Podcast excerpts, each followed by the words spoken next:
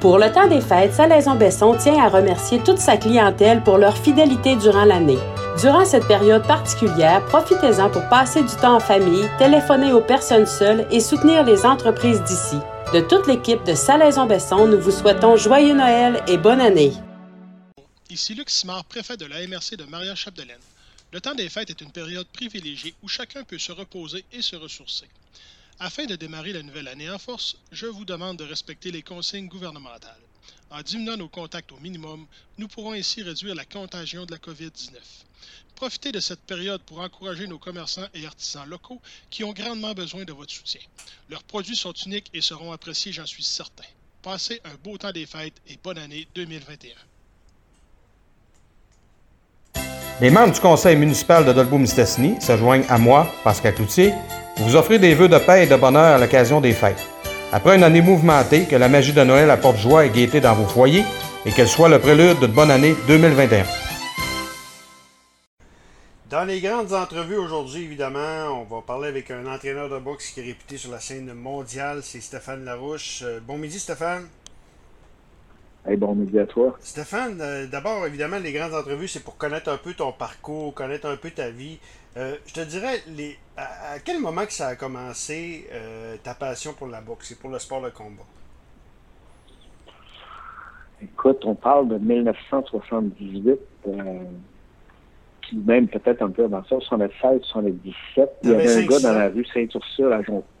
Un gars, ouais, j'avais euh, 76, j'avais 10 ans. Ouais, il y avait un gars dans la rue Saint-Ursule à Jonquière qui boxait au groupe de boxe de Jonquière, puis il allait se battre à Sept-Îles, puis un peu partout, puis je suivais ses résultats dans le quotidien le lendemain matin. Puis par la suite, je me suis mis à suivre la carrière de Gator Hart à Montréal, mais tout ça par la voie des, des journaux, des médias. Des, euh, à l'époque, il y avait peu de médias. il y avait le journal qui nous donnait le résultat, puis des fois une journée après.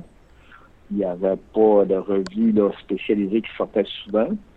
Puis donc, euh, par la suite, mon cousin est allé s'inscrire au club de la boxe de Jonquière. Puis en 79, j'ai dit j'aimerais ça l'essayer aussi c'était vraiment Pierre Fortin qui était mon idole. Il était champion des Gants Dorés dans ce temps-là. Il avait gagné les Gants Dorés à Jonquière d'ailleurs en 79. Okay. Fait que j'ai commencé à boxer, puis euh, je jouais au hockey parallèlement à ça, puis je me suis mis à aimer beaucoup, beaucoup la boxe. C'était un sport individuel, puis je trouvais ça cool. Puis graduellement, ce que j'ai fait, ben, euh, le président du club de boxe à l'époque, qui était Jean-Marc Tremblay, m'avait dit Stéphane, tu as peut-être une tête d'entraîneur, tu devrais peut-être t'intéresser à ça. J'étais pas dans mes plans de carrière du tout. Hmm. Mais de fil en aiguille, j'ai fait des formations euh, avec le programme national de certification des entraîneurs. Puis là, Yvon Michel m'a recruté comme entraîneur tôt. J'avais peut-être 19-20 ans. Il me disait, j'aimerais ça que tu viennes avec l'équipe du Québec plus souvent. Puis là, ben, on a eu Stéphane Ouellet dans notre gymnase, on a eu Christian Gagnon, on a eu Pierre Bouchard. Fait que ça nous a aidé à voyager avec les gars. Donc, on avait une grosse équipe de compétition. Fait que ça, ça partit de là, mais bien sincèrement, c'était pas mon plan de carrière. Tu sais, moi, j'aurais aimé ça être. Euh, t'étais-tu bon comme boxeur? Comme boxeur, t'étais-tu bon? Ouais, les gens disaient que j'étais très talentueux. quand je lis les articles, tu sais, mon scrapbook de ma carrière, ma mère m'avait fait ça quand j'étais jeune, elle m'avait collé des affaires. Puis quand je lis ça, ça avait l'air, d'être bon, mais je le savais pas. Puis je suis pas sûr que j'étais passionné tant que ça. J'étais plus passionné par euh, aider les autres à se développer, donner des trucs aux autres, copier des adversaires. Mais moi, je n'étais pas une tête de boxeur comme tel, j'étais plus une tête de coach. OK, OK. Mais je veux dire, euh, t'as as boxé combien de fois à peu près? Des combats? Ah, j'ai fait 31 combats. J'ai fait 31 combats. J'ai eu 20 victoires, 11 ah, défaites. J'ai eu des. Toutes mes défaites, par contre, c'est pas gênant de le dire. il y a pas Les seuls gars qui m'ont battu, c'était des très très bons boxeurs. Là c'est pas pour avoir l'air prétentieux, mais tu sais, euh, mettons, Joe Gatti, le frère d'Arthur. Ah, OK. Il s'est battu un euh, combat de championnat du monde. Il s'est battu un combat de championnat du monde. Oui, oui, mais. Oui, il s'était fait, il s'était battu contre Buddy McGirt en, en, championnat, mais il n'avait pas réussi, mais Joe était quand même un très, très bon boxeur amateur. Fait que j'ai deux défaites contre lui. Une défaite contre le champion des États-Unis, une défaite contre Billy Downey, qui était une menace au Canada à l'époque. Euh, donc, j'ai perdu contre des bons boxeurs. Je dirais que peut-être une défaite que j'aurais pas dû avoir dans tout ça, malheureusement. C'est par un manque de conditions physiques. Mais c'est ça, donc une carrière, euh, je te dirais, modeste. Là. OK, OK. Là, on t'a recruté comme, comme entraîneur et euh, on a vu ta perception. Est-ce que Stéphane Ouellet était ton premier. Ben, c'est là que tu t'es fait connaître vraiment. Est-ce que c'était lui vraiment ton premier poulain qu'on pourrait dire comme entraîneur?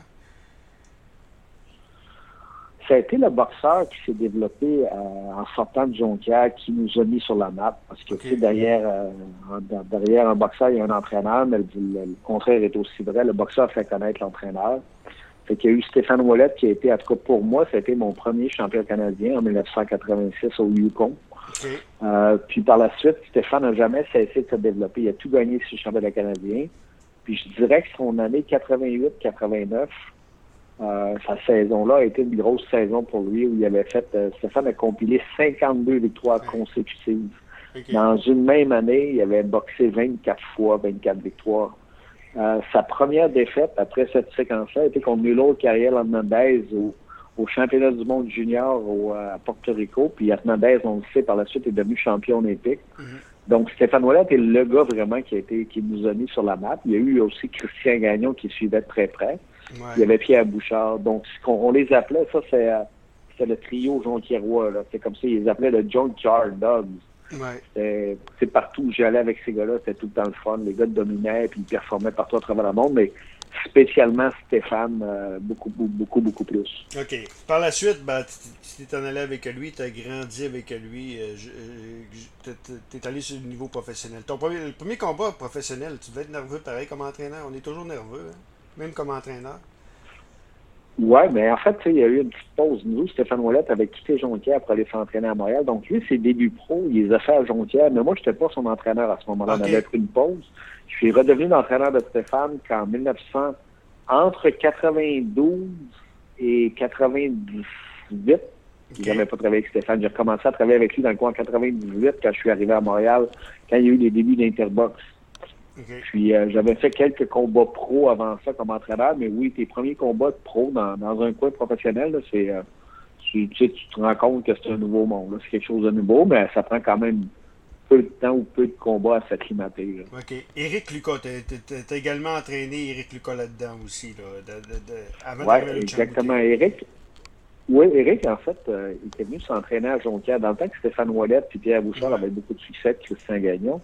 Eric était venu faire sa dernière année de boxe amateur à Jonquière. Fait que, on est allé au championnat canadien ensemble à Hall. Puis par la suite, Eric a décidé de tourner professionnel. Moi, j'étais encore à Jonquière à ce moment-là. Donc, ça a été la même chose que Stéphane Webb. J'ai été retrouvé Eric en 1998 euh, au début d'Interbox. Fait que la première fois que j'ai travaillé dans le coin d'Eric chez les pros, c'était le 3 avril 1998 dans le premier gala d'Interbox. Euh, puis par la suite, ben, c'était une longue histoire là, ben, qui, qui, qui, a duré plusieurs années, dont la conquête du championnat du monde là, en juillet 2000. Contre, contre Glenn Clatley. Est-ce que tu te, tu te voyais quelqu'un quand on t'a dit tu as une tête d'entraîneur? Est-ce que, que, si je t'aurais dit euh, plus tard tu vas être entraîneur de réputé mondial, tu m'aurais jamais cru? Probablement que tu as raison. Euh, tu sais, comme quand tu es jeune, moi quand j'étais jeune, je me voyais entraîneur aux Jeux Olympiques, puis plus okay. tu t'approches, moins tu y crois. Tu sais, c'est difficile de se rendre là, puis ça s'est produit aussi. Puis je pensais pas d'être euh, nécessairement de vivre ça. Puis quand ton boxeur se tourne professionnel, tout le monde rêve d'être champion du monde, on est bien conscient. Ouais. Mais il y en a seulement il y en a peu qui vont le réussir, puis là, quand Eric l'a réussi, puis surtout, ce que les gens devraient se rappeler, c'est que Eric avait perdu par knockout contre Glenn Catley au 11e round, mm. euh, la première fois qu'il s'était battu avec lui. Et on se rebattait contre ce même Catley en championnat du monde. Donc, c'est clair qu'il y a bien des gens qui se disaient, wow, tu sais, on a un dicton dans la boxe qui dit, quand tu te fais knocker contre un gars, en général, dans le rematch, tu vas te refaire knocker, mais juste un peu plus vite. Okay. Euh, puis quand Eric est arrivé contre Kathleen, on avait une préparation qui était vraiment exceptionnelle. Un camp d'entraînement où Eric était extrêmement discipliné, où il était euh, à son affaire.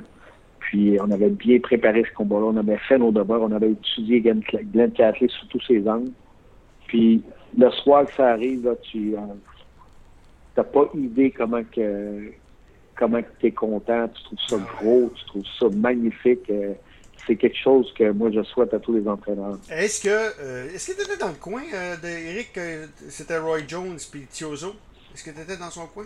Non, je n'étais pas dans son coin à ce moment-là. Okay. Non, moi, okay. comme je te dis, je suis arrivé en 98. Okay. Donc, je le suivais, je me rappelle. Je me rappelle où j'étais dans ces deux combats-là, où je les regardais. Ah, effectivement. Par la suite, ben, Eric Lucas, c'était contre. Euh, il y a eu Dingen Tobella, il y a eu également euh, Paz, euh, Pacenza. Et là arrive l'Allemagne où, où c'est Marcus Bayer. On en parle encore aujourd'hui comme l'un des pires vols au Québec de l'histoire de la boxe. Comment tu avais vécu ça? Ben, on, se fait prendre un peu. on se fait prendre par surprise dans ces affaires-là. Tu sais, tu on était un peu dans une espèce de syndrome de gagnant, le syndrome d'invincibilité. Puis tu t'en vas te battre n'importe où, puis tu dis on va gagner encore, il n'y a pas de souci. Puis euh, cette fois-là, en Allemagne, ils nous avaient reçus comme des rois. On avait un hôtel où tous les Québécois, il y avait peut-être une 50 ou 60 personnes qui avaient fait le voyage pour venir voir boxer Eric là-bas. Fait qu'on avait un hôtel à peu près, c'était exactement ça, 50 ou 70 chambres. Donc, l'hôtel était réservé exclusivement pour des Québécois. Fait que tu peux imaginer dans le lobby en bas comment Eric vivait des beaux moments. Ah, Les gens prenaient une bière au bar, en fait, ça mangeait au restaurant, puis Eric se promenait d'une table à l'autre toute la semaine. Fait que c'était une grande famille, mais on, ils avaient préparé l'entraînement, les voitures de transport, tout marchait comme sur des roulettes jusqu'à l'annonce du jusqu'à l'annonce du résultat. C'est là qu'on s'est rendu compte. Ben, ils nous ont endormis, ils nous ont fait sentir bien tout le long, puis ils nous ont, euh, juste enlevé le plus important, ils nous ont enlevé la ceinture. Est-ce que vous avez, vous avez été prévenu à l'époque que, ça pouvait être euh, ça, pouvait être compliqué parce que Sutherland, c'était euh, par la suite on l'a su que c'était quand même c'était difficile de se battre en Allemagne, les, les juges étaient un petit peu douteux. Est-ce que vous avez été prévenu avant ça? Tu sais, tu l'es, mais un peu inconsciemment, tu dis, c'est arrivé aux autres, mais nous, ça ne nous arrivera pas. Là, nous, on va être meilleurs que ceux qui ont passé avant nous. Tu sais, tu penses que c'est ça, tu penses que tu es plus important que ça, tu penses que tu vas contrôler tout ça. Puis malheureusement, il y a un juge qui a vu le combat comme nous, on l'imaginait, 7 rounds à 5 pour Eric. Puis il y a deux autres juges qui ont été carrément du côté de Bayer parce que après le 11e round, on pensait vraiment qu'on était en avance. Puis on se disait, si Bayer veut gagner, il va falloir qu'il soit agressif au 12e round. Puis Bayer s'est mis à bouger et à danser au 12e. Fait que c'est là qu'on a fait le lien dans le coin. On s'est dit, oh, si Bayer, il bouge, ça veut dire que les autres, ils savent qu'ils sont en avance. Mm. Puis les Allemands étaient reconnus pour, pour que les entraîneurs étaient reconnus pour euh, savoir les scores durant le combat. On sait que l'organisation de la promotion puis la commission athlétique, d'ailleurs, le gars qui s'occupait de la gestion des officiels travaillait pour le promoteur. Fait que ça nous donne une assez bonne idée de, la proximité que les autres avaient. OK. Arrive maintenant l'association avec un autre bon boxeur, Lucian Bouté, vous avez fait quand même. Euh, tu as, fait des belles années avec Lucian aussi. Ah oui, on a fait une belle ride. En fait, Lucian a, pris où ce qu'Éric a laissé. Eric avait rendu la boxe populaire, puis Lucian l'a amené à un autre niveau. Lucian a, pris la boxe, puis il en a fait un. Son nom est devenu plus gros que la boxe les box sont devenus des événements à ne pas manquer quand c'était Lucian. Mm, mm. Puis euh, les couples, les gens, les madames, les mononcles, les enfants, tout le monde voulait voir boxer Lucian Bouté. Euh, donc, euh, on espère juste un jour d'être capable de revivre des belles années comme ça. On se demande encore c'est qui l'athlète qui aura le charisme? on ne semble pas le voir à l'horizon encore, mais on a, on a hâte de voir ça va être qui le prochain athlète en boxe qui va pouvoir attirer des foules comme ça on, est conscient qu'on est en temps de pandémie au moment où on se parle, mais il reste quand même, puis ça fait longtemps, ça fait plusieurs années qu'on n'a pas ressenti cette vibration-là au Québec. Oui, est-ce que beau boxeur gaucher en plus de ça, qui vient d'un autre pays, qui a appris le français, qui avait tout pour se faire aimer également. Euh, il arrive, euh, probablement, Luchan, est-ce que c'était un petit peu plus difficile à la fin? Est-ce que je te dirais que c'est contre Carl Froch que la chaîne a peut-être débarqué ou qu'il a peut-être perdu un petit peu sa confiance? On pourrait dire ça. Je pense que oui. il y a eu une blessure avant le combat. Il a pris le combat. Puis on voulait pas chercher d'excuses, mais c'était pas Lucien qu'on connaissait. Puis après ça, ça a été, ça a été euh, plus difficile. Puis le lien s'est brisé un peu en nous aussi. Puis il y avait besoin d'un nouveau départ. Jean Bédard m'avait rencontré. Il avait dit, je pense, peut-être que tu devrais te passer. Puis on devrait donner une dernière chance à Lucien dans un, mm. un nouveau souffle, une nouvelle organisation avec un nouveau groupe d'entraîneurs peut-être qu'il reste encore une couple de belles années. Puis ça a été une bonne décision, tu vois, parce que mm. nous, on avait eu bien, bien du plaisir, on se connaissait, puis à, à la fin, ben, c'était mieux, c'était mieux qu'Éric, que Lucien ait du positif alentour de lui. OK. Si tu permets, Stéphane, on fait une petite pause, puis euh, deux, trois minutes encore, je veux savoir ce que tu fais maintenant et sur quel euh, boxeur tu travailles. Vous êtes à l'écoute d'entrevue avec Stéphane Laroche sur les ondes de danadiosport.com. Tout le personnel et la direction de Dolbo Auto souhaite de joyeuses fêtes à toute la population, que l'année qui débute vous offre santé, paix, bonheur et prospérité. Dolbo Auto, au 1770 boulevard Walberg à Dolbeau-Mistassini. On nous rejoint au 418 276 0580. Vos caisses Desjardins du Lac-Saint-Jean vous souhaitent de joyeuses fêtes. Que cette période soit empreinte de douceur et de magie. Et que votre année 2021 soit plus sereine et remplie de petits bonheurs de la vie. Meilleurs vœux à vous et à tous ceux qui vous sont chers.